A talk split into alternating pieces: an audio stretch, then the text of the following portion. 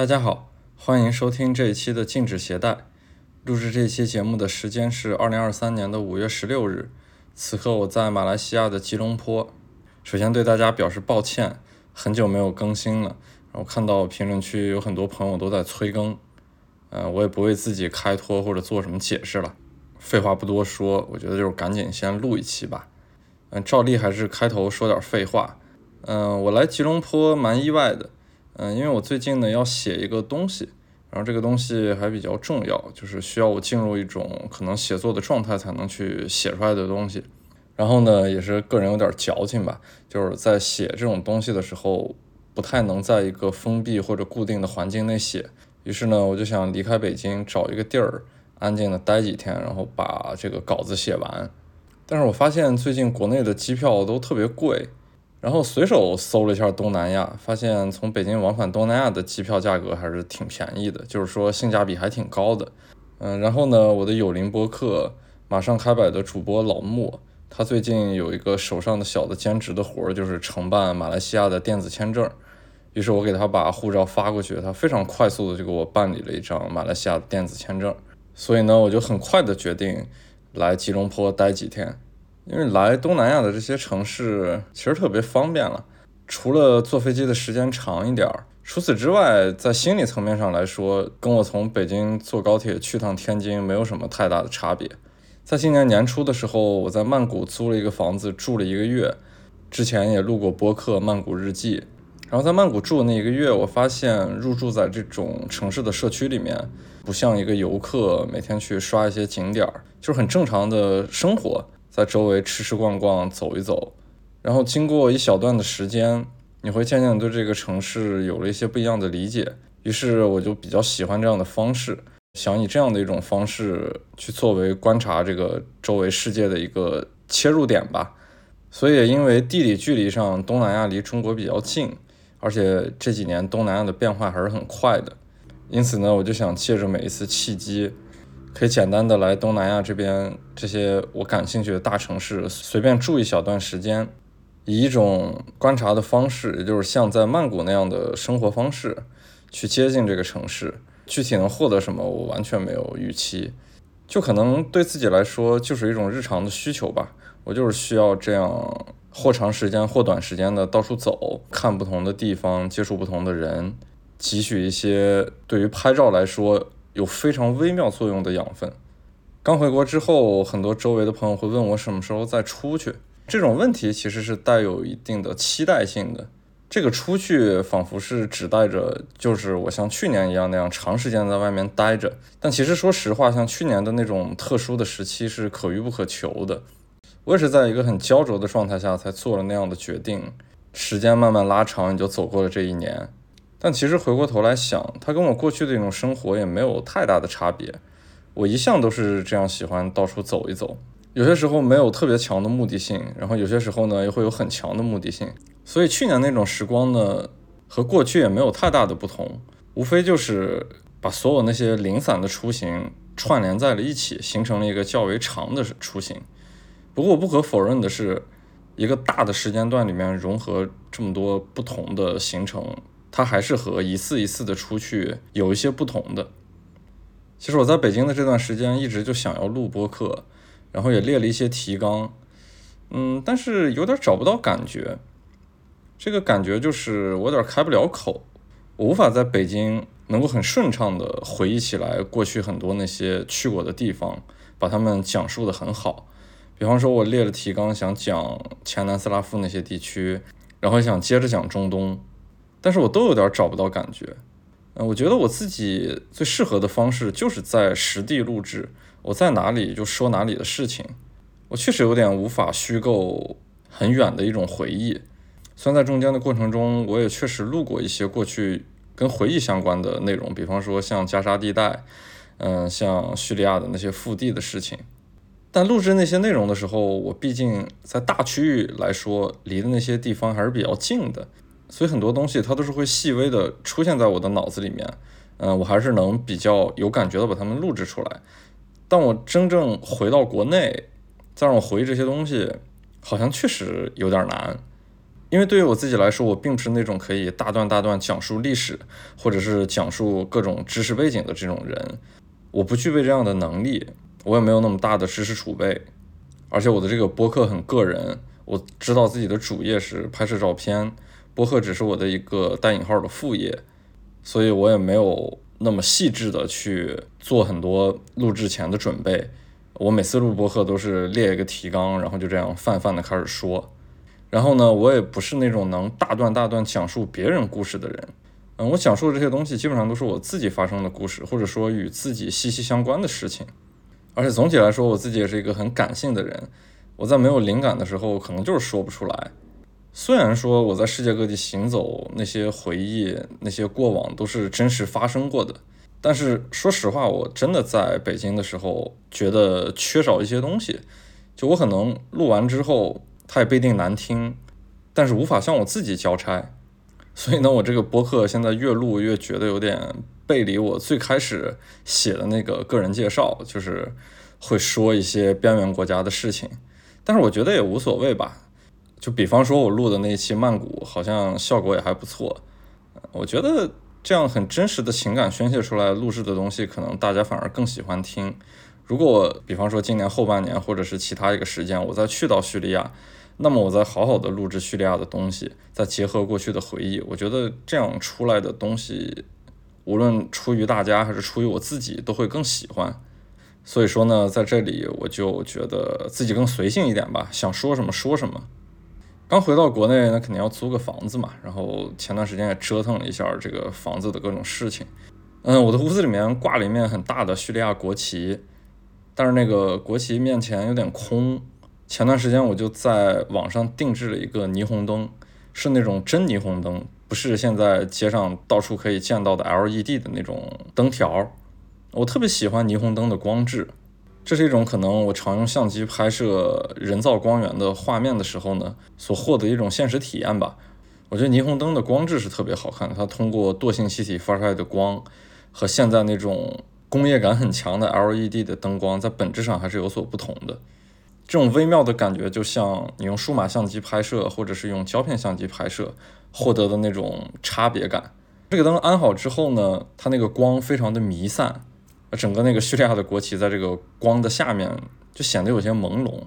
我就感觉整个空气都是一种潮湿的氛围，然后在这种潮湿的空气中，我好像就能看到很多朦胧的过去。然后很多的故事，很多的过往，在这种柔和的混沌之中，就显得若隐若现。我在北京的时间也常常回忆这一年在外面的各种时光。其实，在很多时候，我都很想念中国，一种出于人之常情的，然后对于自己家乡的想念吧。这种想念也没有具体的载体，它有些时候就是非常微妙的会出现。比方说，听一些音乐的时候，就会想到自己在国内。走过的一些地方，出现的一些瞬间，发生的一些故事，或者在吃一些东西的时候，那自然也会想到国内的一些食物，然后这些食物也可能会联系到一些回忆、一些过往、一些人和事儿。于是呢，我觉得，那既然在国内，我这一期呢就想说一说中国的事情，这个与自己最息息相关的，然后与自己最熟悉的这片土地。虽然是讲述中国，但同样是出于我自己的一种视角和观察。这也是我自己的一种可能是习惯吧，因为我并不太想区分那些明显的所谓的政治实体，就是这些人为划定出来的一个个国家，一个个所谓不同的政府。我更喜欢说的是一片土地的故事和它的过往的经历而已。嗯，对于中国，我其实除了各种情感上的连接，也更多的就是怀念自己的成长经历和以前的过往。这些东西其实与更为宏观的那些东西是不相连的，也就是那些什么政治、什么政权，没有任何关系。我怀念的就是国内的那种很细碎的，然后那种我钟爱的，可能来自中国的某种文艺气息吧。因为这些东西都是由自己所处、所参与与成长的这个时代他们带来的东西。我身边的每个人、每个普通人都是这里面该有的元素。大家是共同一起参与在这些变化之中的。虽然说每个人都是独立的个体，但是呢，这一个个独立的个体串联起来，就形成了一种时代性。我们都知道，就中国的这几十年变化的实在是太快了，都不用看那些特别宏观的东西。举一个最简单的例子，就是从小到大，每个人家的家门口都已经发生非常翻天覆地的变化。我就记得我小时候家门口那条街，因为每次回到太原，我看那条街道的时候，都是一种时间节点式的切片。它再也不像我小时候就生活在那里，每天都能看到它。那种时候它的渐变我可能不觉察，但是现在这种节点式的回头看，感觉它变化太大了。然后我现在每次回去都觉得那条街有点陌生。小时候觉得那条街特别长，现在回去就看起来就是个几十米的街道。然后很多东西都被拆了，很多东西都完全消失了，它变得越来越同质化，与其他城市那种小的街道没有任何的不同。我觉得中国行进的速度实在是太快了，很多时候我们都来不及反应就被它已经带走了。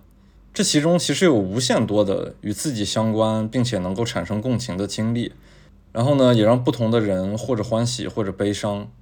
然后在这些变迁过程中，各种各样的故事，每个人的成长之中呢，就会诞生很多那种我们非常容易产生共鸣的各种艺术形式，无论是文学、电影还是图片。反正这些一系列东西吧，大家其实都是能够产生共鸣的。就是在大多数的情况下，我们都只需要保持沉默，就已经能够明白其中的意思。比方说，一张图片放在你面前，是你家门口二十年前的样子，你自然会跟自己所有过往的经历联系起来，然后产生一些非常微妙的情愫。这因为我们自己就是这其中的参与者，我们参与在了这个时代、这个社会之中。所以说这些东西其实让我特别的怀念。就我在国外的时候，也时常会想念这些东西。简单说，我在世界任何一个地方都没有办法能够特别深刻的共情，我只能是汲取很多那些相应的元素罢了。他们有一些很小的闪光点，跟我自己过往的经历是有关的，然后我可以把它们记下来。但是我却做不到那种真正的可以不用语言去描述的那种默契。因为我不是那里土生土长的人，我没有长时间在那边生活和经历过，我没有经历过那片土地的变革，然后我也没有与周围人一起参与过所有的事情，他们跟我是有距离感的，我看待他们永远是一个第三者的角度，他们不具备我深沉的很爱的那种土地的气息。就现在发展这么快，这个时代可能每过一二十年就会欠一些账，绝大部分人会被推着走。但总有一些人呢，会为这个时代去还账。其实回国这一个多月，我也不是一直在北京待着，我也回了趟太原，我也去了广州，去了上海，也算走过几个城市吧。就我看着，无论是机窗外，或者是高铁那个车窗外，这个各种地理的渐变，各种熟悉的城市名字，我总想说一些中国的东西，但是从什么角度去说，然后用什么样的线索把它们串起来，是很难的。我只是在这些交通工具之中看着外面的东西，看着眼前非常现实的中国的这个世界，我经常有这样的情愫会诞生，我有这种诉说的冲动，因为这些东西是我最熟悉的。我看待他们永远没有那种我是一个第三者，我站在无论是各种什么学术或者是艺术或者是其他的那些剖析角度去看待他们，他们太熟悉了，他们就从小将我包裹，然后让我成长成为现在的自己。所以总想去说点啥，嗯，想来想去，我也觉得很难去作为开头。于是呢，我还是想到了火车，就是这个我最熟悉的元素，并且火车这个符号的时代性是极强的。我觉得大概可以分为三个时代去说，我从小成长起来与火车相关的很多事儿，然后在火车之中看到了中国的很多东西。就先从九十年代开始说吧，因为九十年代也是我的小时候。是一个有父母去保护，并且有父母去指导的时代，那毕竟是我的童年时期。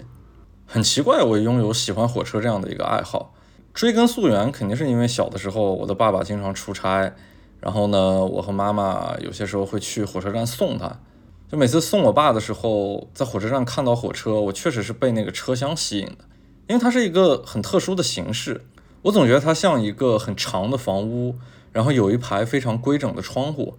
每个窗户都亮着一个白色的灯，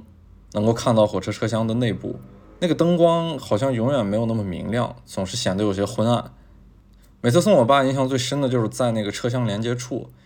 那个地方好多生生的铁会露出来。无论是铁门还是铁板，还有车厢连接处那个颜色很深的风挡处。风挡是一个铁路上的专业名词，就是指两个车厢中间连接的那个部分，它有一些无论是用橡胶还是现在更为好的密封材料，将两个车厢中间该有的缝隙进行一些遮蔽。那个地方我觉得特别生猛，我小的时候是有点害怕那个地方的，因为我总觉得火车走起来，站在那个风挡处，人是容易被挤压的。但是那个空间莫名其妙的又有点吸引我，而且我很喜欢车门的车窗，因为那个车窗是带圆角的。它与所有建筑上的窗户都不一样，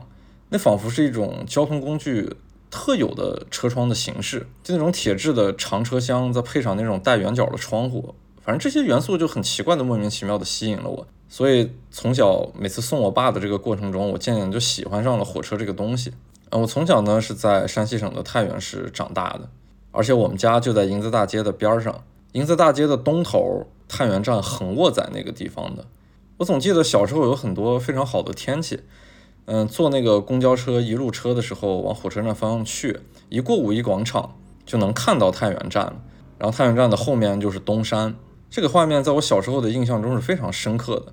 因为太原站横卧在那边，它就像一堵墙，把那么一条宽阔的大街挡住了。银子大街在华北是一条非常宽阔的街道，很多很多年是整个华北地区除了长安街之后第二宽的街道。所以小时候就总觉得这么宽的一条街道，它也是有尽头的。然后尽头呢是一个火车站，火车都是去往全国各地的，咣咣当当就走了。所以很自然的嘛，火车就是一种能够出去的、具有幻想的载体。而且作为山西人，可能对这样的感觉会更为强烈。山西不是一个平原，它是黄土高原，太原又是在两座大山中间。在我们小时候，它只被称作东山和西山，但其实东山就是太行山，西山就是吕梁山，这两个山脉都非常的大，它的余脉可以伸到太原，也就形成了太原市的这个天然的屏障。我们出去是很难的，我们根本看不到外面的世界，必须得翻过这两座大山。所以当时贾樟柯的那个电影《站台》，他说这些内容的时候，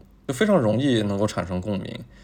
当然，其实这个事情不光是在山西了。我觉得在过去那个时代，九十年代，很多人对于火车，对于各种交通工具，都是一种能够出去的这种很具象的载体。但我觉得像我们这样的山地与平原地区就更为不同，因为平原的视野更为宽阔，你站在一处高楼能够看得更远。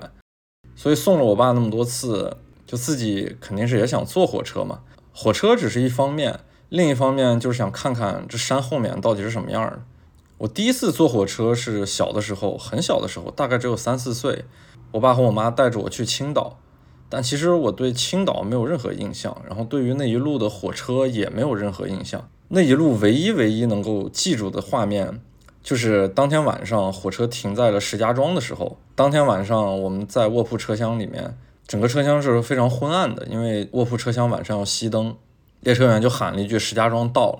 当时的车里我就记得非常的安静。嗯，然后我躺在那个床上也没有起来，车窗外什么东西都看不着，唯一能看着的就是一盏白炽灯，然后那个昏黄的灯光在车窗外面稍微有些摇曳，再配合上那个列车员的声音说石家庄到了，所以我以为那盏白炽灯就是石家庄，以至于到后面很多年，我对石家庄所有具象的想象都是一盏深夜里面的白炽灯，就我自己觉得这个想象的载体还挺奇妙的。任何一个城市，我们可能都会想到一些地标，或者是想到一些人。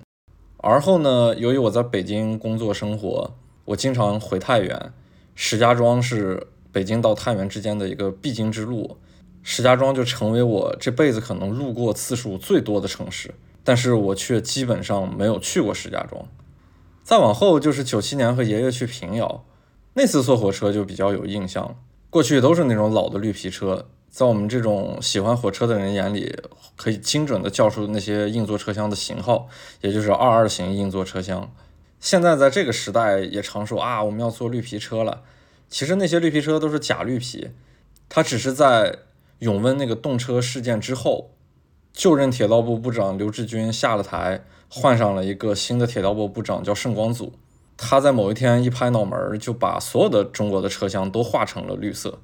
因为在我们小的时候，绿皮车就是只带那种硬座二二型，到了后面发展成了硬座二五 B 型的那样的车型，它的车窗是可以打开的。再往后那些带空调的车厢，比方说二五 G 型的车厢，它是红色的；更快的车是二五 K 型车厢，它是蓝色的车厢。蓝色的车厢小时候在太原一直是没有见过的，所以我非常羡慕那种蓝色的车厢。那种蓝色的车厢就代表了中国铁路大动脉上跑的那些特快列车。所以我们小时候看火车，就通过颜色就能判断出来火车的快慢，它大致能够去到多远的地方。然而后边铁道部一拍脑门，把所有的这种特征全部抹平。啊，说回九七年和爷爷去平遥，那好像是我印象中第一次国庆小长假。嗯，然后我爷爷当时还在世，他就说抽一天时间带我去平遥玩一下。上了火车我就非常兴奋，因为那是我记事以来好像第一次坐火车。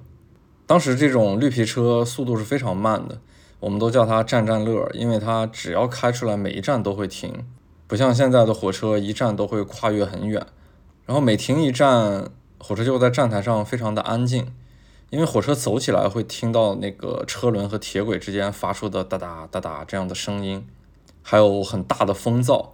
一种很蒸腾、很热闹的感觉。只有火车停在站台上的时候，周围的一切才会变得很安静，即使周围有很多小贩，他们去卖很多东西。有那些叫卖声，然后有人上上下下火车发出的那些人的声音，但是相比火车走起来的声音还是要小很多。所以那次我就特别享受每个小站停靠的时候那种很静谧，然后能听到真正周围的环境音的那种感觉。就在那么小的时候我就有这样的印象。而且太原到平遥一共有十一个站，直到现在我还记得非常清楚。因为坐火车对于自己小时候漫长的童年来说也是一个很有标志性的事件。所以那天发生的很多事情我也都记得很清楚。我当时记得平遥的天是那种很阴沉、特别平淡的感觉，整个世界都沉浸在那种高级灰的颜色里面。原本就很灰的那种城墙看起来就更加的深沉吧。即使平遥那些明清建筑上面有很多彩色的绘制，但是它很旧，旧的东西就更容易被这样的灰色统一。我当时印象还很深的事情就是，平遥当时有那样的广告，可以花四十元坐飞机在平遥古城上面绕一圈儿，然后那个飞机可能就是平常撒农药的飞机，它是两层翅膀那种安二飞机。小的时候没有坐过，就之后再也没有机会坐了。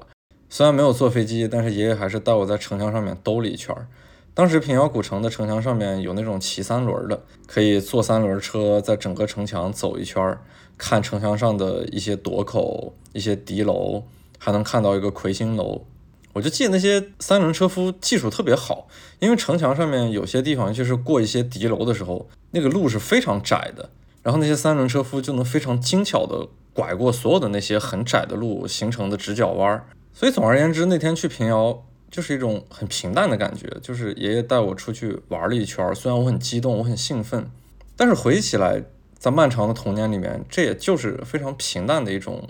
感觉，而且这样很平淡的感觉已经深刻在我的脑子里面有二十多年了。九十年代其实对于整个中国来说是一个非常精彩的年代，发生了很多巨大的变化，只可惜自己年龄太小，很多东西没有办法可以记住，而且那个年代信息非常的闭塞。大部分人是没有心思去将周围的一切记录下来的。如果在想我以现在的年龄回到九十年代，或者说在那个年代像现在这样信息发达，那么很多东西都是可以被用图片或者是用文字把它们刻录下来的。这种巨大的变革，那种很重的江湖气息，那种还仍然具有鲜明特色的各个地域，在这个时代都难以找回了。所以在九十年代，有关火车，我也就记住这两个画面：一个白炽灯代表了石家庄，一个在平遥古城和爷爷度过的非常平淡的一天。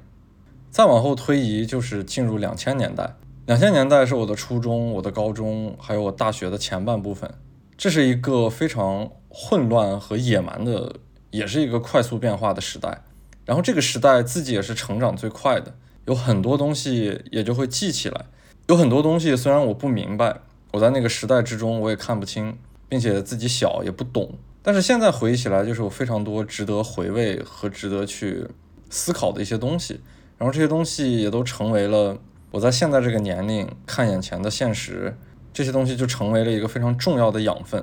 我同样痛恨那个时代自己年龄太小，没有抓住很多在现有手法之上能够记录的东西。但是还好，在两千年。也就是零五零六年我上高中的那个时代，我已经开始有意识的去拍摄。那个年代，很多人家已经有了家用的数码相机，拍摄照片的感觉也就发生了一些变化。因为过去其实每家也都有照相机，一个小的胶片相机，但这些胶片相机仿佛只代表了拍摄家庭合影，除此之外是没有什么东西值得去拍摄的。但是有了数码相机之后，然后我在高中那个时代就比较有意识，我想把拍摄照片当做写日记一样的东西，完全就是记录跟自己相关的一些生活，所以我非常感谢那个年代我拍摄的一些东西。从那些照片之中，那些看上去画质不是特别好，有些粗糙，然后有时代印记的那种图片之中，就能够回忆起很多在那个时代该有的东西。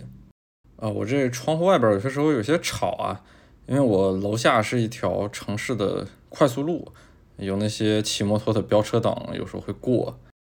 进入两千年代，到了二零零一年是我的初中，初中的第一个国庆节，又是爷爷带我坐火车。去山西南部参加一场葬礼，当时呢就跟爷爷坐火车从太原先去了临汾，再往南的一个小城市，又坐小巴车去到一个很小的村子，叫汾城。汾是那个汾河的汾。当时那场葬礼其实自己印象还是挺深刻的，是那种非常传统的山西村庄里面的葬礼，所有的人会过来一起吃大锅饭，会有非常冗长和隆重的各种仪式。嗯，每个人好像在这个仪式的过程中都要浪费非常多的时间，大概这样的过程要持续一周多。然后当时我回去，很多事情爷爷都没让我参与，因为他们觉得那是大人的事情。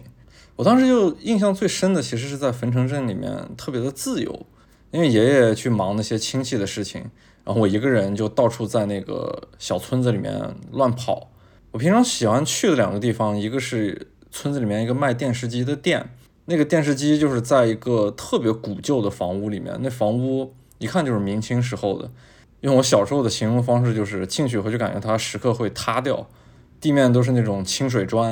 然后墙是比较残破的那种灰砖，屋顶儿自然是木头搭的，那些木梁都看得很清楚。然后瓦片下面的茅草，在那个屋子里面也看得非常清楚。里面大大小小放了一堆电视机。然后所有的电视机都在播放同样的一个电视剧，就是《情深深雨蒙蒙》。我有时候没事儿干，就会在那个电视机店里面去看电视剧，以很散的片段去看一些画面。我现在回忆起来，并不是对《情深深雨蒙蒙》这部电视剧里面的各种情节有所记忆。我印象最深的画面，就是在那个特别古旧的房子里面，所有大大小小的电视同步播放的画面，一会儿是赵薇的脸，一会儿是古巨基的脸，一会儿又是林心如的脸。我现在就特别后悔，当时没有拍摄一下这样的画面。现在再回头来看，那一定是一张很棒的照片。那次出去，爷爷带了一台家用的胶片相机，然后那个相机就在我兜里一直揣着，我想拍什么就拍什么。那是我第一次打破了相机只能拍家庭合影的这种模式。我当时在那个古城里面走了好多地儿，它里面满是那种明清时候的建筑，因为众所周知，我们山西省是。全国地上文物保留最多的地方，古建筑基本上是遍布全省的各个犄角旮旯。呃，当时那个村子古建筑的规模是非常大的，所以我经常觉得平遥只是太出名了。我去过山西很多很小的地方，他们都比平遥要好。平遥毕竟比较出名，它有很重的商业气息。但是真正到了这种下沉的小村子里面，你看到那些保留下来、具有历史痕迹的明清建筑，你才能嗅到那种时间的味道。这些东西，我脑子里面的画面已经模糊，但是我仍然能看我零一年拍摄的照片。当时那个小村子里面有一个文庙，呃，进到文庙以后，里面是没有人的，但是那个空间还比较大。正对我面前的是一个戏台，然后那个戏台小时候看的是。稍微有点害怕的，因为它是一个空荡荡的、有点黑黢黢的那么一个开放式的空间，然后再配上那种很古旧的古建筑木质结构，有些地方还有一些塌损，所以一个人面对它的时候，相对来说是有点恐惧的。然后在文庙旁边还有一座塔，那座塔的塔刹好像已经找不见了，因为我在照片里面记得它是没有塔刹的，就是一个很残破的塔。我当时就用这台小相机拍摄了这些文庙，然后拍摄了那个塔。文庙那些砖墙上面还写着可能六七十年代那些很具有革命气息字体的那些文字。具体内容我不记得了，只记得那些字体那些掉了色的感觉。我当时凑近看过这些文字，就是写在文庙那些壁画上面的。你用现在的眼光去看，觉得这些事情是非常的可惜的，都没有办法修复。但是当时零一年，我什么都不懂，我只是觉得那些字，还有那些偶尔会露出来的一些残破的壁画，它们结合在一起很有意思，所以我也拍摄了几张。后面国庆节结束之后，我回到太原，把这些照片洗了出来。每天晚上写作业之前，我就特别喜欢盯着那些照片先看很长时间。就从小可能对这种图片、这种影像就很感兴趣，并且当时是自己一个人很自由自在的在那个很古旧的一个村子里面到处走，很多时候它都没有人，很荒芜。然后你面对的是一个几百年的建筑，并且那又是一次坐火车出去玩的机会。所以国庆节回去之后，有很长一段时间，我都喜欢看着那些照片去回忆能够坐火车出去玩的那种时光吧。后面上了班之后，我有一次开车还专门去找了一下汾城镇，其实就是为了去寻找2001年自己在那个小村子里面游荡时候的回忆。我想看看那些老的建筑还在不在，然后他们是否依然像我印象中的那么精彩、那么神秘。但是那一次去到汾城的时候，我发现所有的旧的房屋开始修复。就试图打造那种旅游小镇似的，搞得特别的新，把我印象中那种古旧的色调、那种很高级的感觉一下就打破了。其实内心很伤心的，就是我的那段回忆被他们彻底因为修复而结束，然后那些原本保留下来文物该有的气质，也就在这样的很模式化的修复当中，形成了一种在我看来是破坏的行为了。所以从那之后，我好像就再也没有去过汾城了。初中自然就是好好学习。然后在我们的初中过程中，还经历了一次非典时期，那个是我人生中目前只要是上学时光放过的最长的一个假期。当时很奇怪，广东、香港是非典的重灾区，然后内地这所有的省，北京排第一，山西就是排第二，所以我们那个假期是非常长的。再往后，在两千年中间的时段，我就进入了高中。我的高中其实当时是全省数一数二的高中。如果有太原的老乡也在听这个播客，那么对我的高中应该还是蛮熟悉的。我的高中是太原五中，但是在如此好的一所高中，我到高二之后其实有点荒废学业，因为那个时期是我自己最叛逆的一段时间。我觉得学习特别的没意思，那也是我眼见的我的父母看着我非常失望的一个时期。太原是一个重工业的城市，也是一个资源枯竭型的城市。在全国各个区域有这种和太原相同命运的地方太多了，但是更被关注的，尤其是在这个时代更被关注的，自然是东北地区。不过直到现在，我仍然觉得山西是在东北地区之外与东北最像的一片区域。所以我去到东北之后，就有很强的熟悉感。除了方言不一样，但是我眼睛所能看到的东西，那种生活气息，那种人与人之间的关系，还有那种整个城市带来的颓丧的气息。都跟我从小生长的环境是非常像的。这种厂矿城市，父母都作为工人，有很多的共性。因为我的父母在他们的青年时代，也就是他们最该成长的黄金时代，遇上了十年浩劫，他没有办法参与到一个正常的学习生活之中。他们同样是年轻人，同样有热血，与之后我们所处的时代都不一样。他们有自己的遗憾。然后当这一切都结束之后。我们又处于计划经济之中，所有的人都会参与到一个集体的生活里面去。这些大的厂矿城市在集体生活中是非常熠熠生辉的，他们有非常辉煌的一个时间段。在这个非常辉煌的时间段，我的父辈他们也在那个年龄时候有了像我这一代人，所以在他们年轻时候缺失的很多，无论是理想还是生活中耽误的东西，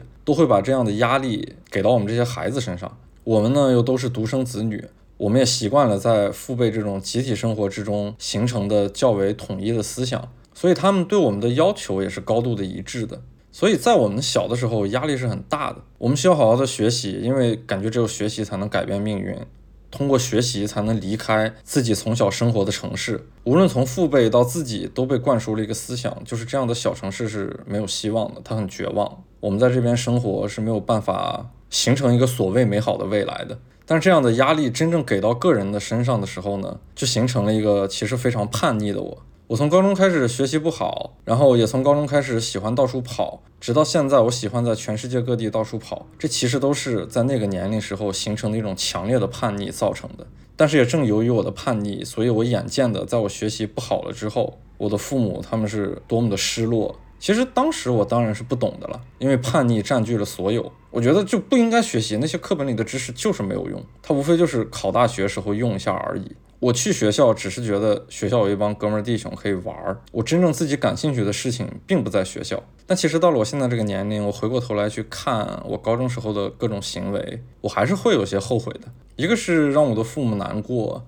但其实这件事情中没有谁是对的，也没有谁是错的。从宏观的角度来说，我们都是时代造就的，这些仿佛都应该是理所当然的。我就应该去好好学习，我不应该有自己过多的爱好，然后不应该去做自己的事情。然后我也在那个年龄没有完成了自己该完成的事情，也就是好好学习去高考。可能上了大学之后再发展自己的爱好是更好的。我可能就是相对来说开悟的比较早啊，所以在高中的时候呢，我经常就是整天去看火车，去拍火车。当时有一个小的数码相机，还有个小的数码摄像机，都是问朋友借的，然后背着父母偷偷的去拍，偷偷的去看。因为回归到高中那个现实，就是我周围的人都学习太好了。我在那种全是好学生的环境之内，那自然就是比较落寞的。然后再加上自己的叛逆，所以我总得在生活中找一个宣泄口。当时的宣泄口就是去看火车，去拍火车。我经常骑着自行车去太原的各种郊区，尤其是太原的北郊区去看火车。因为太原的北郊区有一个很大的钢铁厂，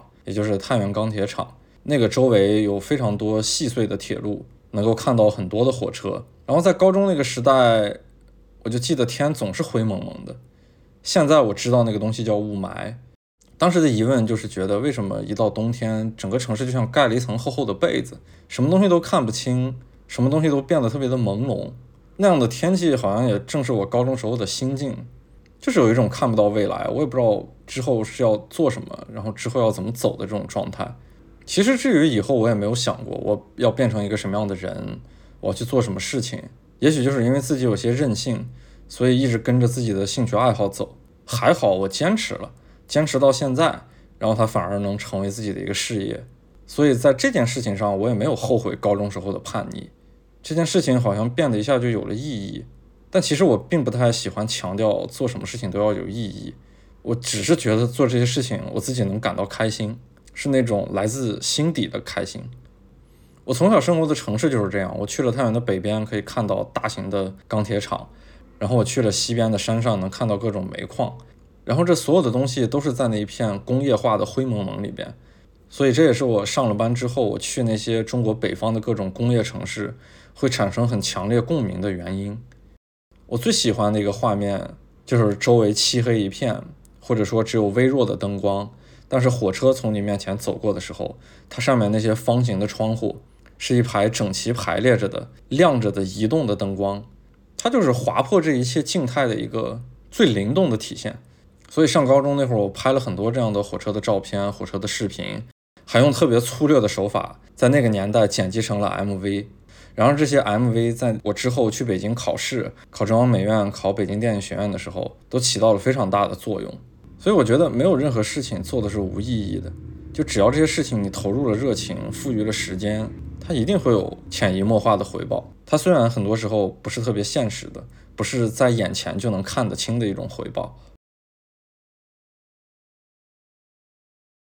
我初中时候有个特别好的哥们儿，他上高中的时候不在太原，他是在太原南边六十多公里的一个城市叫太谷。我上高中的那会儿，自己在学校比较压抑，所以有些时候我也会偷偷坐的火车去太谷看他。也就是在那段时光之中，我特别喜欢太谷。我非常喜欢太谷的老城，这在我眼里又是一个比平遥还要厉害的老城。他当时就租了一个四合院，我现在都记得那价格，只要一百六十块钱一个月。然后他还偷偷的买了一辆摩托车。就在我现在的眼里，回头来看，我觉得太古太像一个文艺片的拍摄地。我们当时上高中的时候，到了太古，也没有什么其他的娱乐活动，除了去他们学校吃点东西之外，就是在太古那些老城里边瞎溜达。但是对于高中生来说，老城的那些建筑其实并没有太多感兴趣的地方，甚至于可以用那个时代的语境之下来形容它，就是特别的穷。但也可能是因为那个时候我手里面有相机，所以稍微有那么一点点意识，还是随手拍摄了几张这些老房子。那么现在回头来看，我就觉得这些照片显得非常的弥足珍贵。我经常去太谷，也是傍晚的时候才能到，因为我是逃掉晚自习，在晚自习下学的时候有一趟火车，正好是能从太谷回到太原。然后我悄咪咪的坐火车回到太原站，骑上自行车回了家，和我从学校出来晚自习的时间是差不多的。傍晚时候那个太谷，同样也是那种灰蒙蒙的，但这种灰蒙蒙的色彩中，由于日落，所以带来了一些偏冷的蓝色，就会显得更为萧瑟。然后整个老城的那些四合院，还有中间的那个鼓楼，在这一片木蓝的萧瑟之中，真的显得非常的落寞。然后更为落寞的地方是在太谷西边的一个小的山头，那个上面有一个非常残破的、几乎已经塌掉的塔，骑摩托车上去是很难的。站在那个山头，能够俯瞰整个曼谷啊，不不不，太谷。然后那么小的一个老城，星星点点的灯光就收在你的眼前，你的旁边是一个残破的古塔，有些时候还会有风刮过来，把眼前那个很浅的、很枯的草会吹得稀稀簌簌的，发出一些响动。哦，那个感觉真的太好了，就直到现在我都非常回忆那样的画面。这些东西我现在都没有办法再回去捕捉，因为太古整个老城也发生了变化，甚至于那个古塔也进行了修复，那一片已经成了一个旅游区。当年的那种场景，我是再也没有办法去获得的，我只能通过播客，或者是以后远期我要写一些东西的时候，才能将它们重新出现在我的创作之中。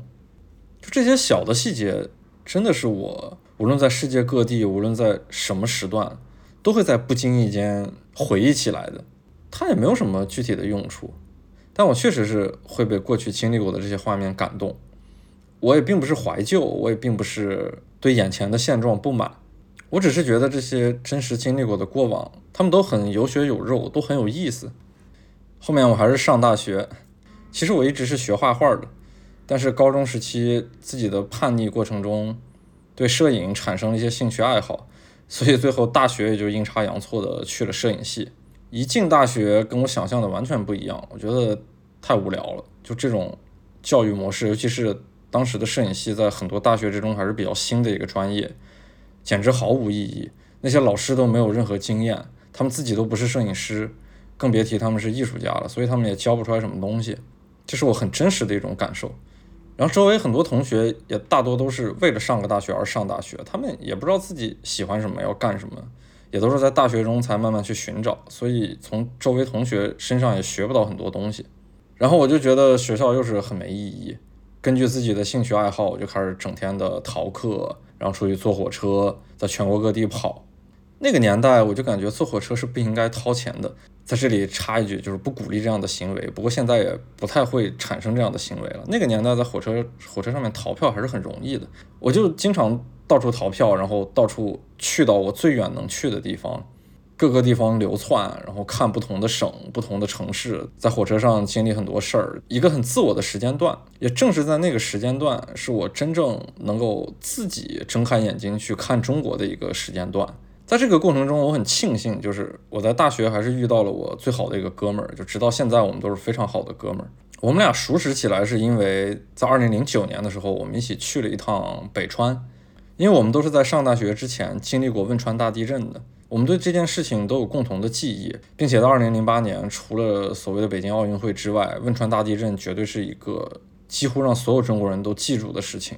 而且当时汶川地震的震感和传播范围是非常广的，所以生活在这片土地上的人，只要经历过的，对这件事情都是有记忆的。上了大学呢，很多东西都能自己把握了，不再受家里面的束缚和管教。再加上原本就叛逆的我，所以我就打算逃了课去一趟北川。当时正好我这大学的好哥们儿也跟我一起。当时我们一起进入北川之后，那也是我第一次见到如此多。记者、媒体出现在一个区域里面，所有那些倒塌的楼房就在我的面前。但我说实话，因为我没有真正在震中经历过，而且再加上四川人真的挺乐天派的，他们在祭拜的时候还可以哭得非常伤心，回到板房区的时候就是该说笑说笑，该打麻将打麻将，这个心态还是特别好的。所以我在真正的情感上没有特别的难过。我也不能去装，就是装的让自己极其难过。这种感觉如同我现在这个年龄去到叙利亚看到那些被炸毁的房屋，其实是一样的。它在我面前是一个活生生的事实，我能感受到那种悲怆，但是我没有亲身经历过这样的自然灾害或者说是战争灾害，所以我不能强制自己，或者说不能骗自己去产生所谓内心深层的感动，去哭泣，去去宣泄某种情绪。它跟我的过往的生活经历没有直接的联系，我看到的就是一个结果。虽然我很震撼，然后有些时候甚至于被震撼的说不出话来，但是我真的强烈不到那种能让自己当场就崩溃的状态。但是那一趟去北川，我觉得最大的收获就是我和我那哥们儿一起坐火车回学校的过程中，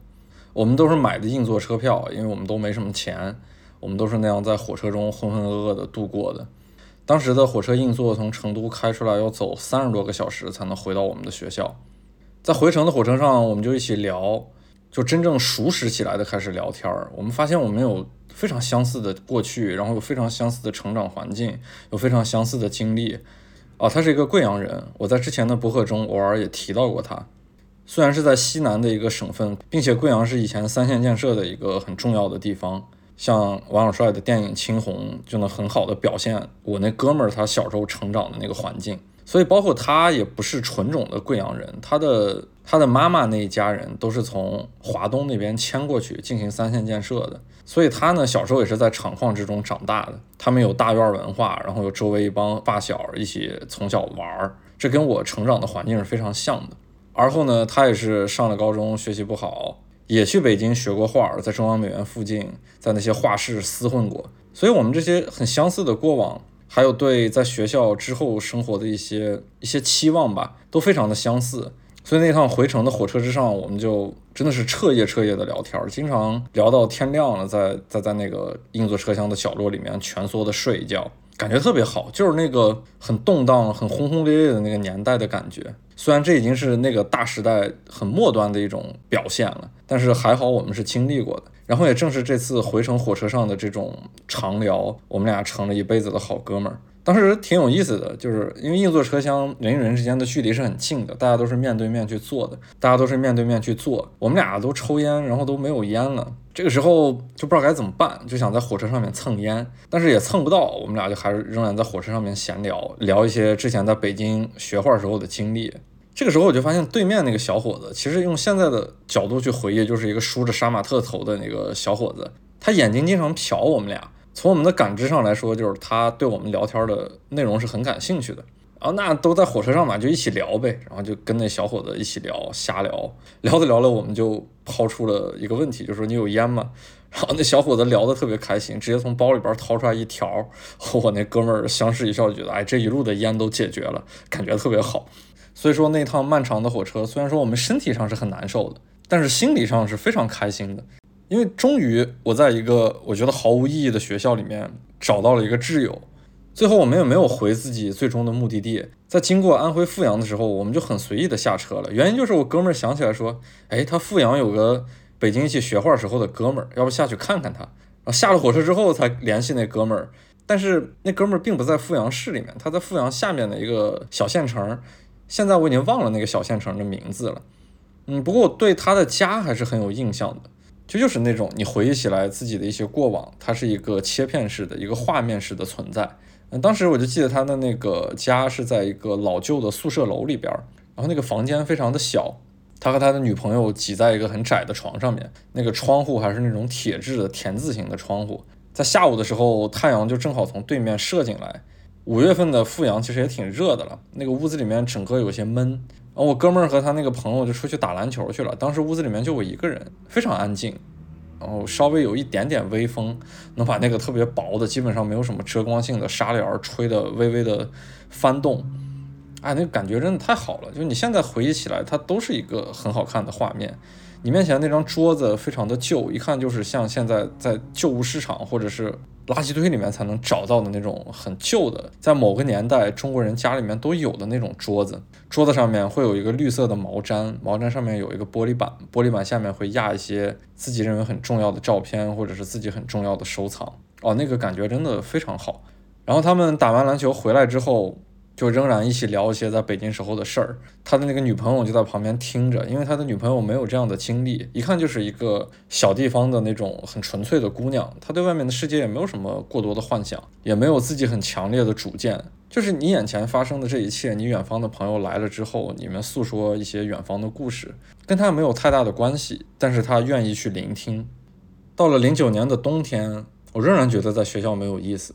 然后正好有一次家里给打了生活费。我就背着家里面直接买一张火车票去拉萨了。哎，以前像去这种特别远的地方，四五十个小时的火车，就全部都是买硬座，就根本没有想过卧铺这件事情。因为我们的口袋里边没有钱，我们就是在最节省的情况之下，去到自己能够去的最远的地方就行了。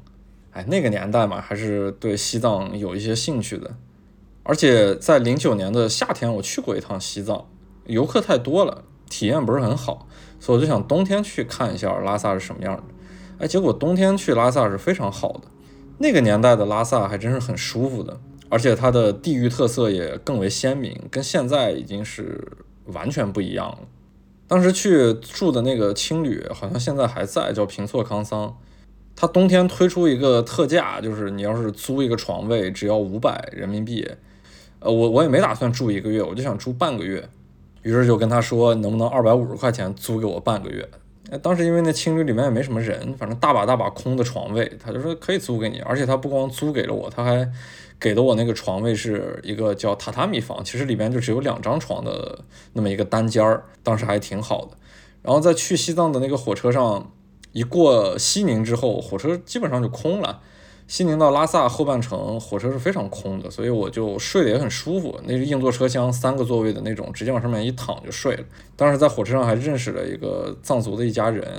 那小伙子就直接住在八角街，他他在八角街应该有几套房子，他是做那种收租的。哎，以前上大学那会儿根本不懂，当时只是觉得哎认识了一个藏族人，去了拉萨以后没那么无聊，经常能去他家坐一坐，然后看一看，能了解一些更本地的东西。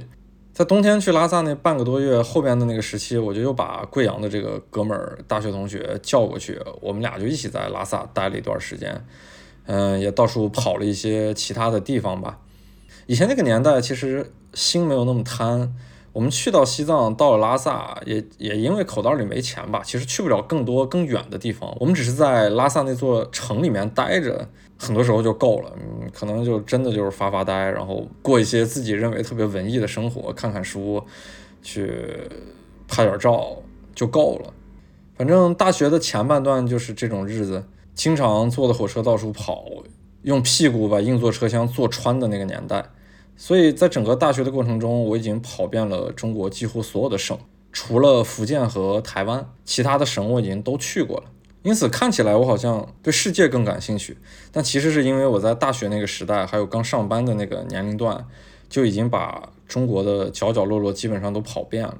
在大学的后半段，我印象最深的一个地方还有是嘉峪关。那次其实我是为了去新疆，然后一路上通过各种各样的转车。走自己各种各样感兴趣的线路，到了嘉峪关。因为嘉峪关有个小的地方叫净铁山，当时从嘉峪关城里面有火车站，可以坐火车到净铁山里面。嘉峪关是在一个看起来像戈壁滩一样的地方，但其实在它南边很近的地方就是祁连山了。坐火车也走不了多长时间就能进到山的里边。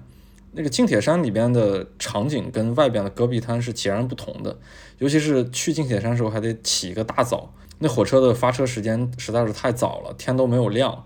然后呢，进入净铁山的时候，天会微微的亮起来。当从净铁山返回嘉峪关的过程中，也就是出了山之后，一马平川的看到那个戈壁滩的时候，太阳正好刚刚升起，哇，那个整个大地弥散的一种很很薄的那种雾气，被那种倾斜的阳光打透，啊，那个感觉是非常好的。但是在嘉峪关，我那次非常兴奋的原因是。呃，我在嘉峪关的郊区找了一个小的山头，去遥望西边的新疆的方向。我那个时候还没有去过新疆，我对新疆是充满幻想的。就我到后边很长一段时间，我提起新疆，包括新疆的各个地名，我仍然身上会有过电的感觉，我仍然会兴奋。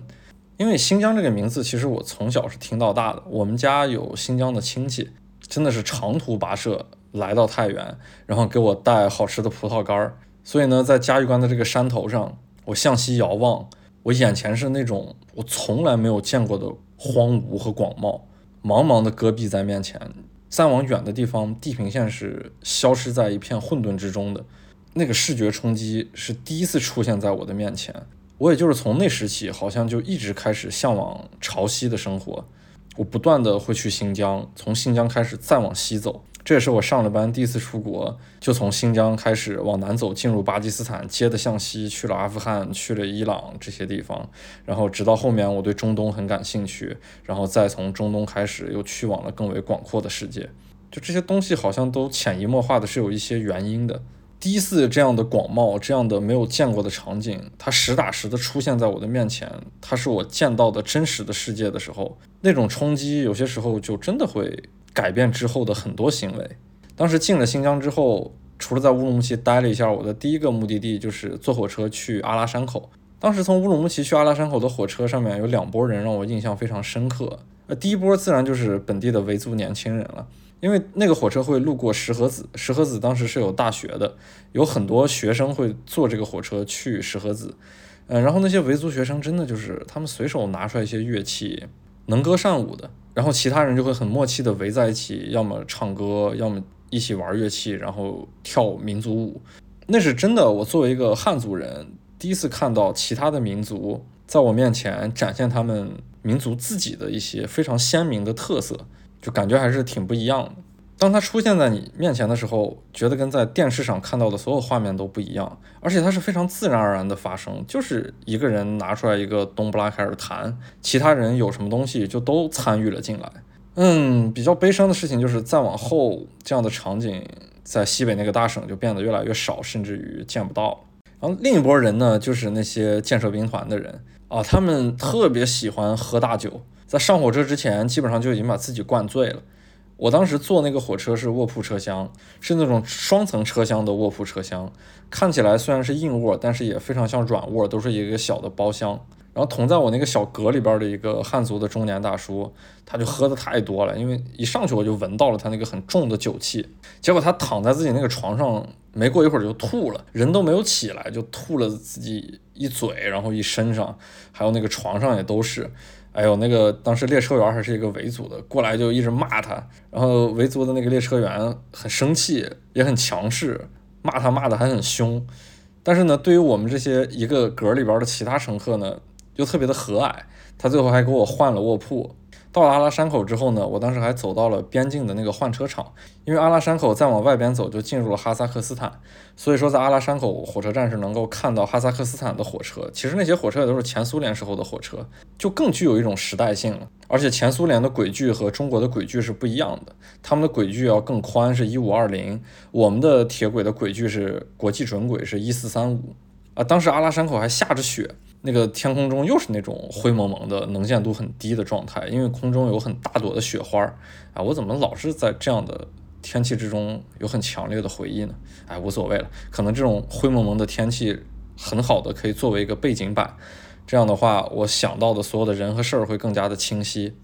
当时我就凑近那个机车，跟那哈萨克斯坦的司机打招呼。而他们真的挺热情的，就把我直接拽到那个火车的机车里边，然后我在那个机车里面还来回跑，到处拍照片，挺有意思的一个过程。结果离开火车站没多长时间，就被边境的那个部队给抓起来了，因为我离的边境太近了。他们一层一层的把我审问完，就给放了，告诉我快点离开阿拉山口，要赶紧回乌鲁木齐。但其实我当时已经买好了当天晚上离开阿拉山口的火车票。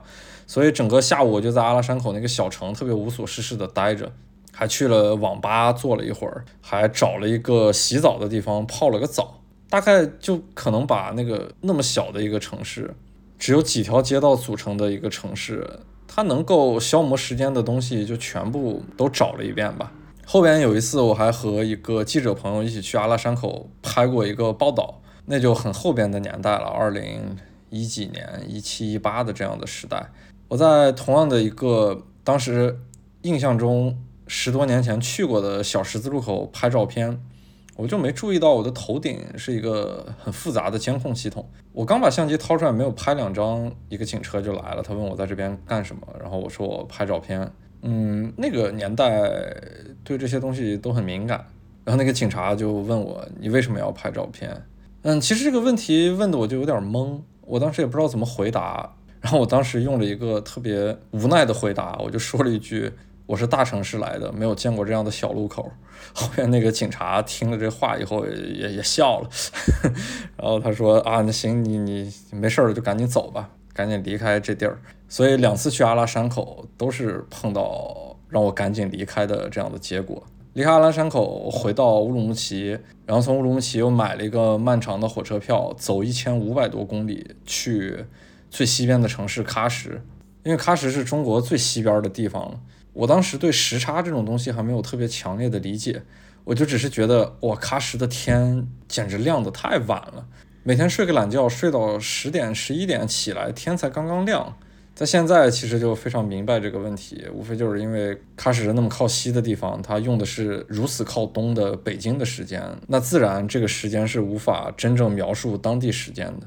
当时的喀什也特别好，它冬天也没有那么冷，屋子里面暖气很足。我经常出去到高台民居，还有到喀什老城那边去瞎溜达，真的是在我眼里第一次见到如此充满异域风情的房屋。喀什高台民居那些错落有致的那些土坯房。后面的年代再去，有很长一段时间是封闭不让进的。再往后就经过改造，那那那个之后我也再没没有去过。一模一样的房屋，真的是在喀布尔我才又重新看到。所以正是这样的原因，那个追风筝的人那部电影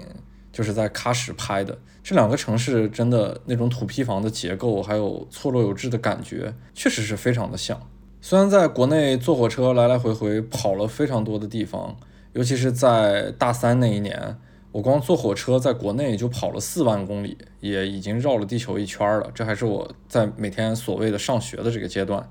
我在火车上的过程中看到了中国的很多不同的地方、不同的人、不同的故事。也正是在火车的这个行走过程中，参与到了两千年之后的这个十年的年代之中吧，算是自己经历的一个过程。在中国走了那么多地方之后呢，那我自然是想出国看一看。中国是有一些国际列车的，最出名的自然是北京到莫斯科那一班了。但是对于大学的时候的我来说，那简直是遥不可及。所以我就选择了更为容易去实现的，也能坐国际列车的方式。也就是说，到了南宁之后，坐国际列车去越南的首都河内。但是那个火车其实开不到河内市区了，它只能开到红河以北的那个还是准轨铁路的火车站，也就是嘉陵站。因为再往南走的时候，红河上面有一个法国人修筑的铁路桥，那个铁路桥只允许米轨的火车通过，也就是越南的那个，也就是越南本土的火车通过，所以这趟国际列车只能从南宁开到嘉陵。但无论如何吧，这也是我第一次坐国际列车。一到了河内，我又坐了一趟小火车进了城，也就是到了真正市区里边的那个河内站，在火车站就买好了越南最著名的火车，就是从河内到胡志明的那趟火车，全程也是一千三百多公里。贯穿整个越南，哎，结果别看我现在在全世界各地跑，哪儿都不怕，什么事情都挺不吝的。但说实话，我第一次出国的经历特别的差。当天晚上我在河内的时候，准备去火车站坐那趟我期待已久的火车，也就是从河内到胡志明的火车。在去的路上打出租车，被那司机给抢。然后作为大学生，那当然是很害怕的嘛。呃，那会儿呢，又想觉得破财消灾，而且我身上有更值钱的东西，就是相机。我觉得不能让他把相机抢走。我下了车，整个人都是懵的。我第一反应就是，我真的不想往下走了。我一个人在外边有点孤立无助的，我有点对周围的一切都失去信任，所以我想快速离开。但是当天晚上已经没有火车能够回中国了，所以我就回到河内的火车站，把从河内到胡志明的火车票退掉了。那会儿真是第一次出国，年龄又小。你要放现在，他首先他基本上没有可能能把我抢掉，尤其是在越南这样的国家。第二呢，就即使现在我有些零碎的东西丢了，或者是因为自己的失误没了，那也绝对不会影响我的主要行程的。从河内到胡志明那趟火车，我肯定还是要坐的。但是放在那会儿，我确实就不行。退了那张火车票之后，我连火车站周围都不敢离开，因为我对周围所有的区域好像都失去了信任。我就在火车站的旁边随便找了一家酒店，以很很便宜的价格开了一个房间住了进去，有点不知道该干嘛，就只是等待第二天的到来。所以在那样的心态之下，当天晚上在酒店就真的有点不知所措。我印象很深的事情就是，我打开电视没有一个台能看得懂，唯一能看得懂的台就是迪士尼频道。当时里面播放的一个动画片，印象很深刻，是小羊肖恩。他确实给了我挺大的安慰。所以直到现在，如果我在其他酒店如果很不经意的能看到电视里面在放小恩小恩，那么我一定会停下手中的遥控器，让它成为我在那个房间里面的一个环境音。从越南回到国内之后，我就有点不甘心嘛。我觉得我第一次出国，我对世界还是充满向往的，怎么就被抢？对我的信心是稍微有些打击的。我说这事儿不行，这个东西一定要去克服掉。所以到大四的时候，我直接心一横，我说，哎，去个乱一点的国家吧，去一趟印度。结果在印度走完，然后又去了尼泊尔，从尼泊尔陆路回了国。那整个一趟什么东西都没有丢，而且体验特别好。也就是那一趟之后，我等于是玩野了。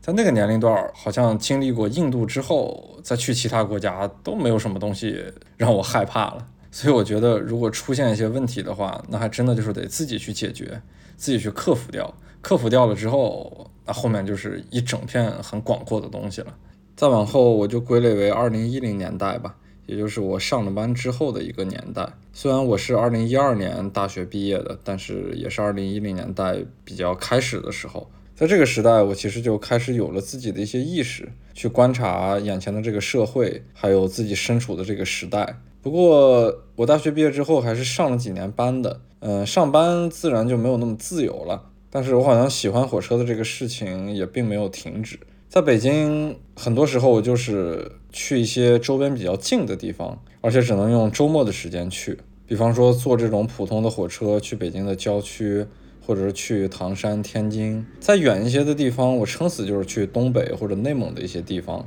不过在上班的时候，我经常做的一个事情就是喜欢坐北京的 S 二线。过去我们都叫它京张铁路，从北京北站开车，然后可以到延庆。这段铁路我最喜欢的一段，自然就是从南口开始。然后因为从南口开始就要翻山，然后经过青龙桥、八达岭这些山里面的站，而且在青龙桥可以走很古旧的那个人字形铁轨。嗯，当时 S 二线人一般都很少，尤其是工作日的时候，可以刷北京的公交卡直接进入。我上班的时候，有时候也经常逃班，因为老板管得比较松。下午的时候就拿一本书到北京北站去坐 S 二线，火车上就是看书，很多下午都是这样度过的。所以那个时候这样独处的看书也是一个很好的过程。然后坐在火车上也没有什么压力，周围的景色还在不断的变化，从很繁华的地方到郊区，到山里边儿，到了延庆我也不下车，他那火车会反的再开回北京北站，然后回到北京北之后挤进人很多那些地铁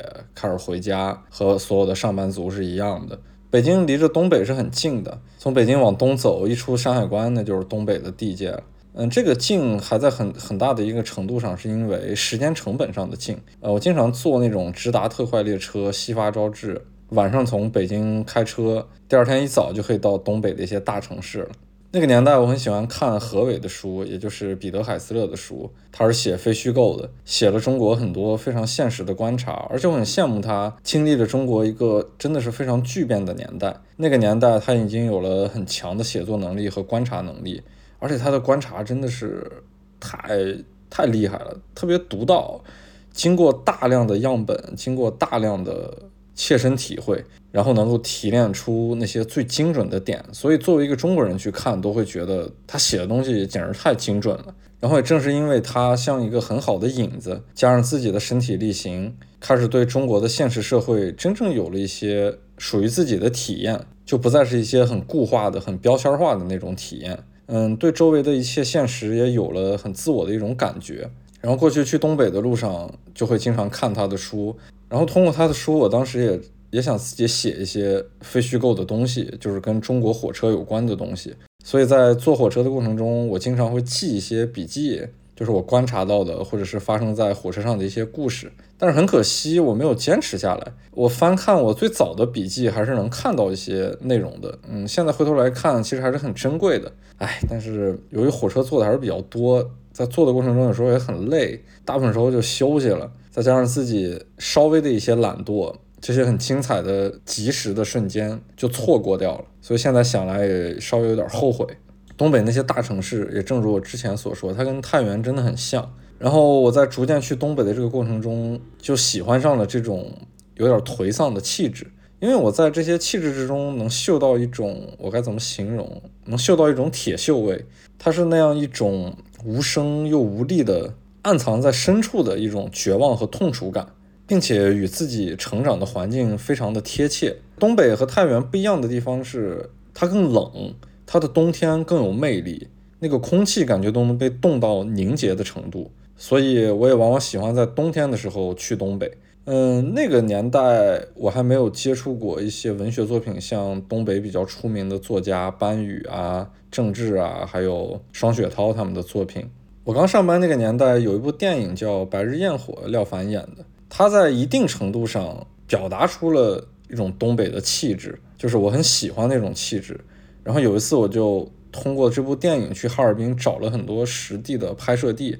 那天我也记得很清楚，是二零一五年的十二月三十一日，因为那是年末的一天。那是我真正第一次冬天去哈尔滨，零下三十多度的天气，而且也是由于哈尔滨用的是北京时间，并且它纬度更高，所以它在冬天的时候天黑的特别早，在下午三四点的时候基本上就要天黑了。然后那天正好也是跨年嘛，我就觉得我靠，哈尔滨真的太具有冬日的那种浪漫了。那种极低的温度，感觉整个空气都被冻到凝结，空气中是带有一种淡淡的蓝色的。整个松花江结了冰，上面覆满雪，到处都是人，然后在上面滑冰，就特别像电影里面廖凡跟那个桂纶镁说的：“我们出去滑野冰吧。”那个气息是很重的。然后松花江的老的那个铁路大桥也是那种铁架子式的铁路大桥，它安了那个黄色的景观灯，在天黑之后就会亮起来。横跨在那个结了冰的白色的松花江之上，因为整个空气是偏冷的蓝色，黄色的灯光又又是一种很强烈的暖色，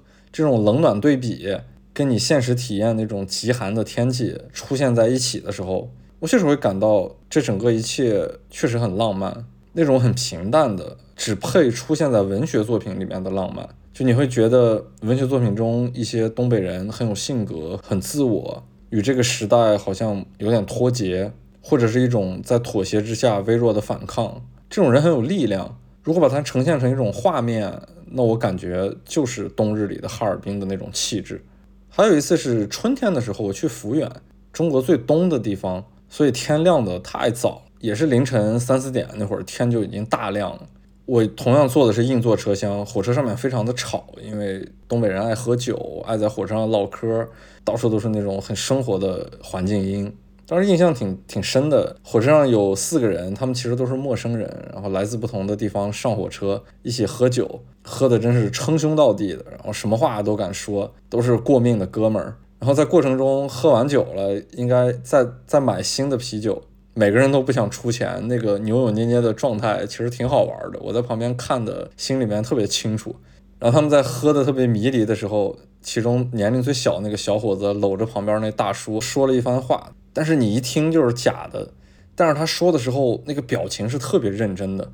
所以周围人感觉都应该被带入到他那个故事里面去相信他。他跟那大叔说的话是什么呢？就是说，大叔，你知不知道什么叫过命的交情？当年我和我哥们儿在洛杉矶打僵尸，我哥们儿被僵尸咬了，然后我哥们儿看着我说：“用你的枪把我打死，我不想那么痛苦。”我靠，我觉得这这场景太好玩了。然后在那个热闹的车厢里面冒出来这么一句，周围所有人就因为他认真的表情而变得特别相信，感觉特别逗。最后由于他们喝多了，然后大家就都睡着了。快到抚远的时候，他们每个人下火车的那个目的地的站都不太一样，都是中途就下车了。结果这小伙子把那大哥称兄道弟那大哥的钱包还给拿走了，他就提前下车了。那大哥因为喝多了嘛，他突然醒过来之后，他说：“哎，这到哪儿了？”然后列车员跟他说到哪站了，他说他已经坐过站了。列车员说：“你要么补票，你要不就赶紧下车。”然后那哥们儿就很懵的下了车，脚上的一只鞋也掉了，钱包也没了。当时我就看着他在那个。快到抚远的那站，我忘了叫什么名字了。但是他已经下了火车，站在那个站台上，很懵的看着眼前的那种水稻田。当时水稻还没有种，只是能看到里面一块一块那种已经放了水的田地。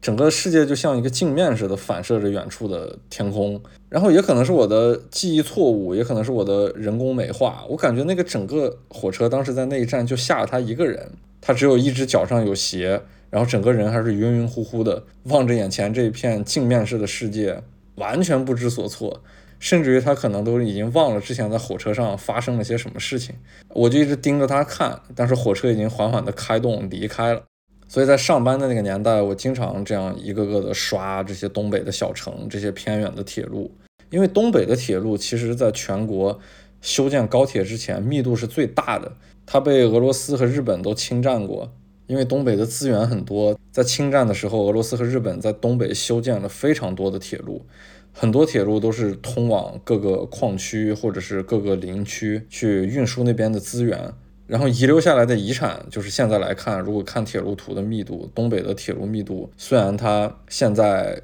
因为工业的落寞而变得比较颓丧。但是它铁路的密度真的还仍然是全国最大的。然后这些细枝末节的铁路也都是我特别感兴趣的地方，因为它往往都会通向一个我完全未知的小城。然后这些小城都很有自己的个性，它不像内地的很多大城市发展的很快，发展的很同质化。在东北这些犄角旮旯里边，仍然还有很多这种能够保留自己性格的小城。最近的一些年代，我坐这种普通火车去东北。就会看双雪涛，会看郑智，会看班宇的这些书。我觉得他们作为东北本土的作家，写的东北都非常的好。从文学意义的角度来说，是非常具有本土气息的。不过总体来说，我觉得通过我自己个人的感受，提炼东北最准的，反而是二手玫瑰的一首歌。二手玫瑰这个乐队同样来自东北，听起来很妖娆、很戏谑、很调侃。但是他们在让一部分艺术家先富起来的这个歌之中，有四句歌词，在我看来是能够完美的体现一个这种落寞工业城市，一个文艺青年或者是有志青年他一生中的四个阶段。这四句歌词就是：我被活活的逼成了一个工人，我被活活的逼成了一个商人，我被活活的逼成了一个诗人，我被活活的逼成了一个废人。我觉得这四句词概括的太准确了。就是不用多说，把一个人的阶段简直概括到极致了。而且往往作为东北本地的人，可以任意的去调侃东北，可以去讽刺东北。如果作为外人去说这片区域，那是绝对不行的，因为地域性往往就是这样，自己人怎么说都不为过，但是外面的人绝对不能去触及其深处的伤疤。所以我觉得以二手玫瑰写这样的词是没有问题的。在最近这个年代，经常有人会说东北文艺复兴，无论是东北的文学与东北相关的电影，或者是与东北相关的电视剧，都可以被一部分人拿来去细细品味。但其实这种东西都是建立在一个大的时代背景、一个大的伤痛之上的。我作为一个太原人，一个与东北各个大城市很像的这样一个城市从小成长起来的人。看这些东西，其实心里面真的是有很强烈的酸楚和共鸣的。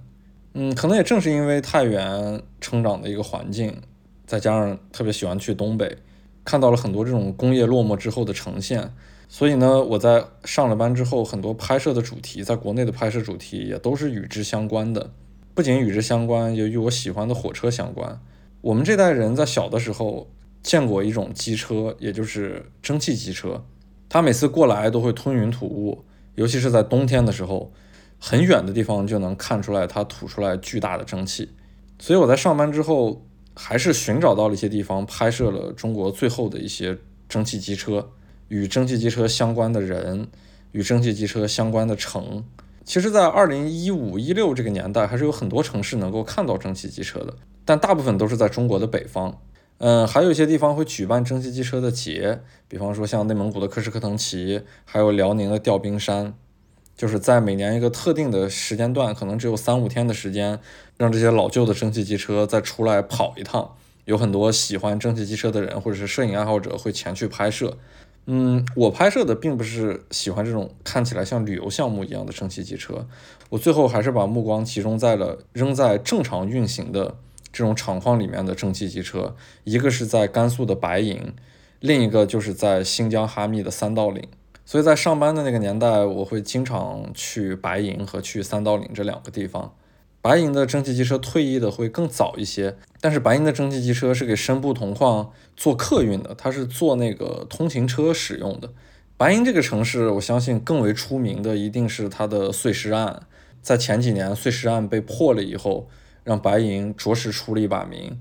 更为小众一些。对白银的熟悉呢，可能是因为白银出过一个特别有名的民谣歌手，叫张伟伟。他们几个甘肃人组了一个特别不错的民谣乐队，叫野孩子。然后张伟伟的文字写的也非常不错，他在一篇叫做《白银饭店》的文章中，带他一些外国朋友去白银，然后其中有个外国朋友看到白银周围的那个地貌特别干瘪、特别荒芜的黄土高原的场景的时候，又带有一点点戈壁滩意思的那种黄土高原的景象，就问张伟伟：“你们的家乡是你们的家乡是在外星球吗？”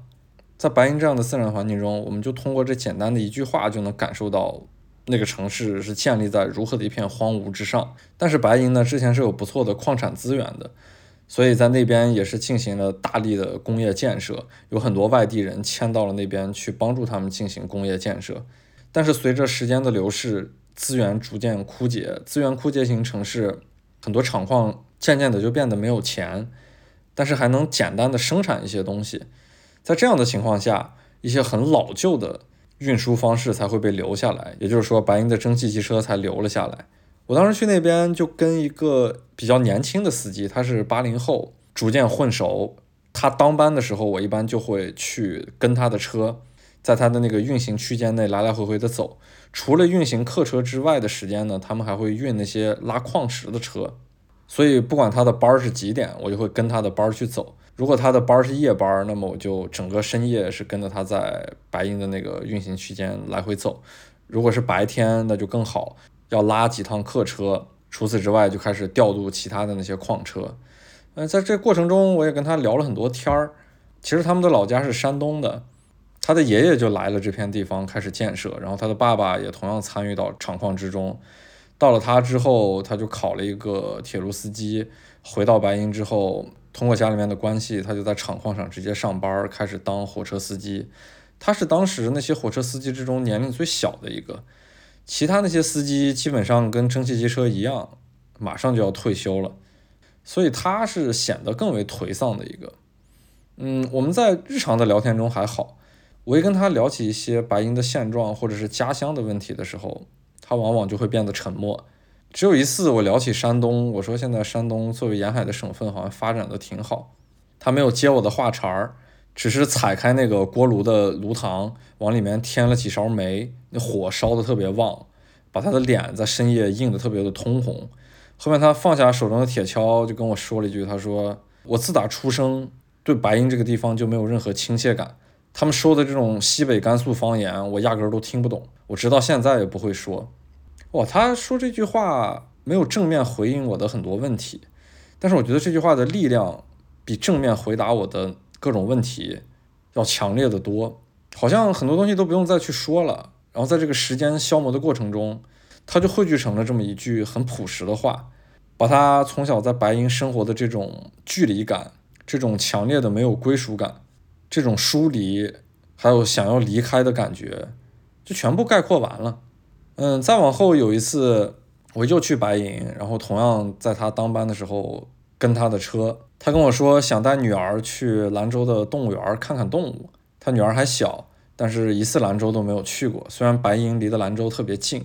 我当时跟他说，那你不是下了班之后能歇两天吗？歇两天就带女儿去。他笑呵呵的，反正是应了下来。嗯，紧接着其实没过几个月，我就又回到了白银。因为当时那个蒸汽机车快退役了，我想在他退役之前再拍摄一下。在闲聊的过程中，我就随便又问起了这句话，我说：“哎，最后你带你女儿去兰州动物园了吗？”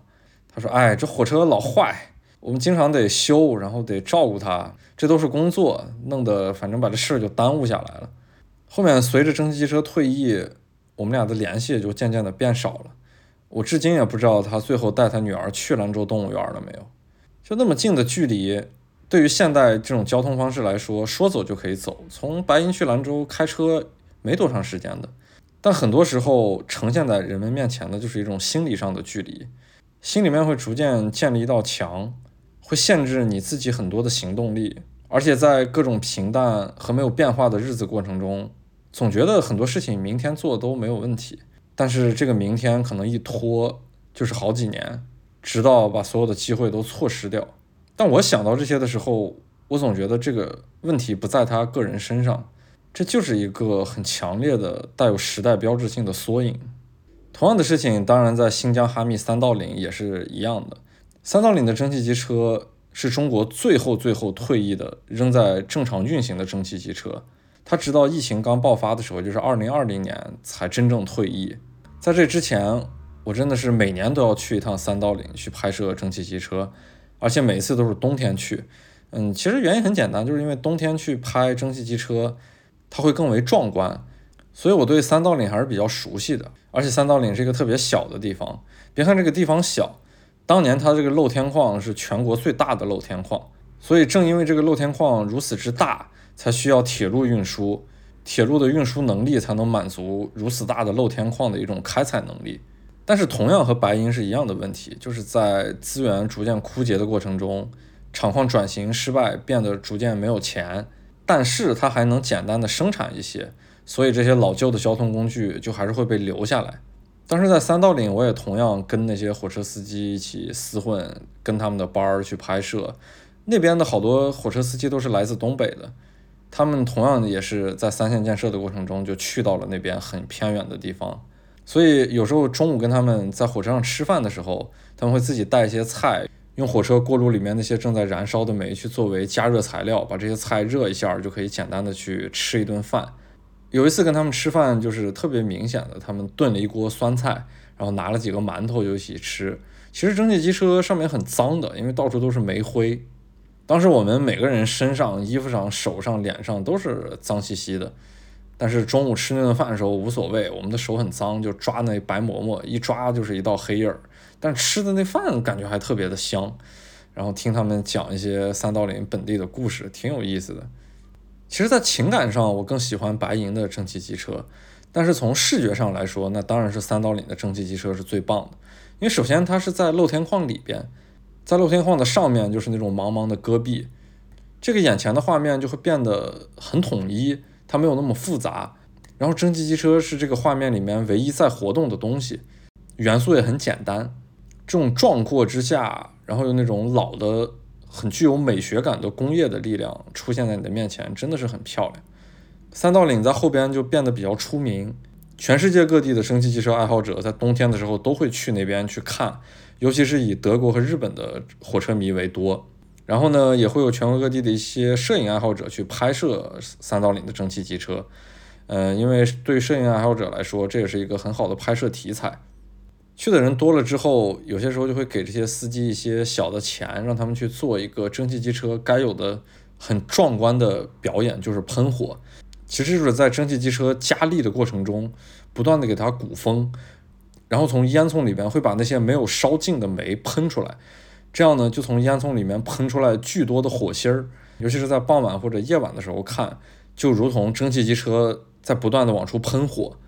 我虽然去过这么多次三道岭，我也只见过一次这样的场景，啊，当它真的出现在我面前的时候，我整个人真的都在颤抖，很多因素可能都积在这边了吧。首先是我特别喜欢的蒸汽机车。第二是新疆那种我特别喜欢的广袤的戈壁滩，然后旷野之中一个正在爬坡的蒸汽机车不断的发出最后的力量，然后喷出那种炙热的火星，哦，我就感觉是一个，就怎么去形容它呢？确实是一个时代的结束的标志性的画面似的。然而这个早在可能几十年前就该结束的画面。在很后面的年代，在二零二零年年代，还是能够看到，它是一种强烈的时间穿越感。那个震撼的画面，再结合自己的成长经历，确实有一些想要痛哭的冲动。其实，在二零一零年代后半段的时候，也就是我辞了职进入自由摄影师的阶段，啊，我更多的交通工具变为了飞机，坐普通火车的机会也就变得越来越少。我只喜欢过去的机量模式下的普通火车。机量模式就是前面一个机车在牵引后边的车厢这样走，后边的车厢是没有动力的。到现在，全国各地都在铺天盖地的修高铁网络。从我个人来说，高铁的速度我喜欢，但是高铁这个产物本身，从情感上来说我并不太喜欢。我觉得高铁离人的距离有点远。过去的火车，它的火车站都在市中心。它的铁路虽然蜿蜒，虽然速度慢，但是会经过很多小站，会跟各种地貌、各种区域的人有很强烈的联系。过去修铁路的技术也没有那么好，在遇到复杂的地形的时候，隧道和桥梁都很少，铁路经常是在山地之间来回的蜿蜒，所以在坐火车的过程中也觉得和周围的环境离得很近。然后现在的高铁速度很快，所以它的曲线半径就不能特别小，遇到山就开隧道，遇到河就架桥，火车站也建得离的市区越来越远。火车上的人们也大多都开始沉浸在自己的手机里面，没有过去坐火车的那种氛围。所以在这个时代之下，高铁解决了很多人们对于交通时间成本的这种需求，舒适性也变得更强。但是我可能从小是在九十年代、两千年代这样的过程中长大的，所以出于自己的情感上来说，我是能不坐高铁的时候就不会去坐高铁的。不过火车也就离得我越来越远了，无论是高铁还是普通的火车，飞机和出国成了我最为日常的生活。如果回头看的话，过去的日子总是那种很慢的，然后过去的世界也很小。我在这个过程中，自己的世界也是由小变大，嗯，然后对周围一切的东西那种期待和那种好奇，也都在不断的出行中被消磨了吧。也同样的，在这个过程中，我自己过往的那个跟火车有关的那种时代，也就在随之逐渐结束。不过，我仍然庆幸自己参与过那样的一个过程。就它其实也很平淡，它也没有什么惊心动魄的故事，但确实养成了我自己的一种习惯，也养成了自己在世界行走、观察世界的一种方式。嗯，这期就说这么多吧。我感觉我表述的不是很好，就是。因为内心中憋闷的好多的想要诉说的那种感觉，我语言表达能力没那么强，好像也没有说出来。嗯，结尾的音乐既然回到国内了，那就放一些国内的独立音乐呗。前段时间我也刷了高分网剧《漫长的季节》，在里面看到了很多我在东北行走过程中嗅到的那种东北本土气息的东西。这部剧呢，它有一个小小的特点，就是在每一集的结尾都是放一个不同的音乐，并且不能让人跳过片头片尾，就是为了让大家去能够认真的听这个音乐。呃，我在里面也听到一首自己比较熟悉的歌，我就拿这首歌来作为今天的结尾音乐。这首歌是国内一个独立乐队海鹏森唱的，然后歌名儿，哎，歌名叫什么来着？我也忘了。哎，算了，不说了，反正这期内容也挺长了，大家直接听歌吧。好，这期节目就到这里，谢谢大家。山上的花在山上开着，天若下雨，它们也就跟着流泪了。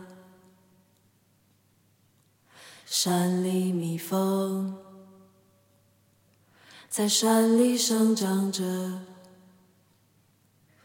天若放晴，它们也就飞到花那去了。星星是过去的模样，所以你把我的脸庞转向明天。星星是过去的模样。所以，你把我的脸庞转向明天。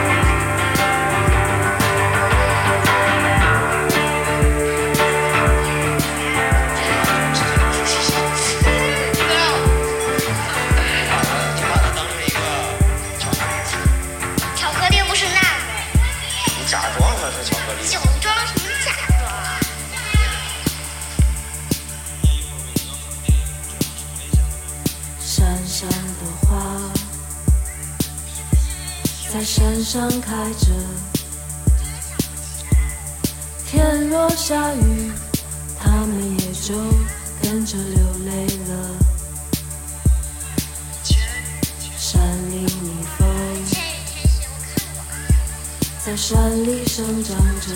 长着。天若放晴，他们也就飞到花那去了。星星是过去的模样，所以你把我的脸庞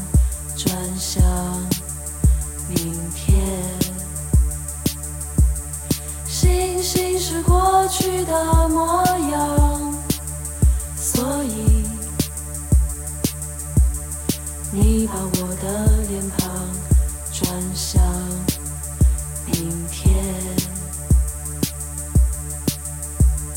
山上的花在山上开着，天若下雨，它们也就跟着流